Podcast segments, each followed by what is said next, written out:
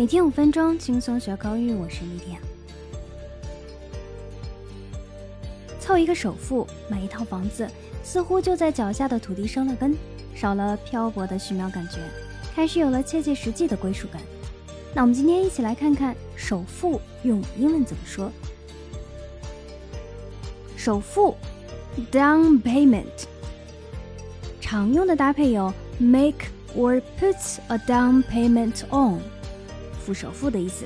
我们来看英文词典中的解释：An amount of money that you pay at a time that you buy something, but is only a part of the total cost of the thing. You usually pay the rest of the cost over a period of time. 也就是分期付款的首付款。For example, Lydia made a down payment on a new smart TV. Lydia 已经交了新智能电视机的首付款。They were going to use the money for a down payment on a house。他们打算用这笔钱付房子的首付款。那既然我们提到首付款，也就会有分期付款。分期付款怎么说呢？Installment。那在英式英语中，这个单词会少一个 l。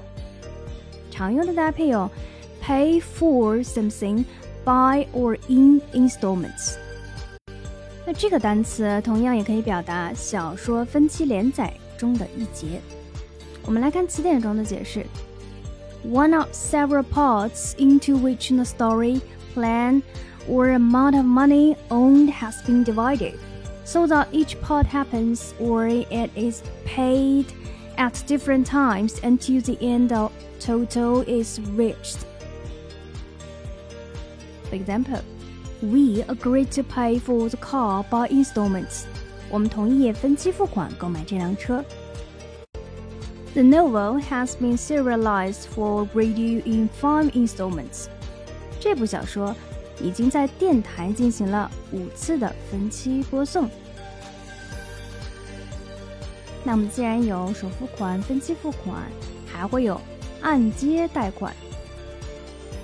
按揭贷款怎么说呢 ？Mortgage, mortgage 表示按揭、抵押贷款的意思，它还能做动词来表达，表示房屋做抵押贷款。我们来看词典中的解释：An agreement that allows you to borrow money from a bank or a similar organization, especially in order to buy a house or the amount of money itself. For example. She got behind with her mortgage, and the house was repossessed. 她拖欠了按揭贷款，房子被收回了。They had to mortgage their home to pay the bills. 他们不得不抵押房屋来支付账单。好，我们今天的节目就是这样。你学到多少呢？See you next time.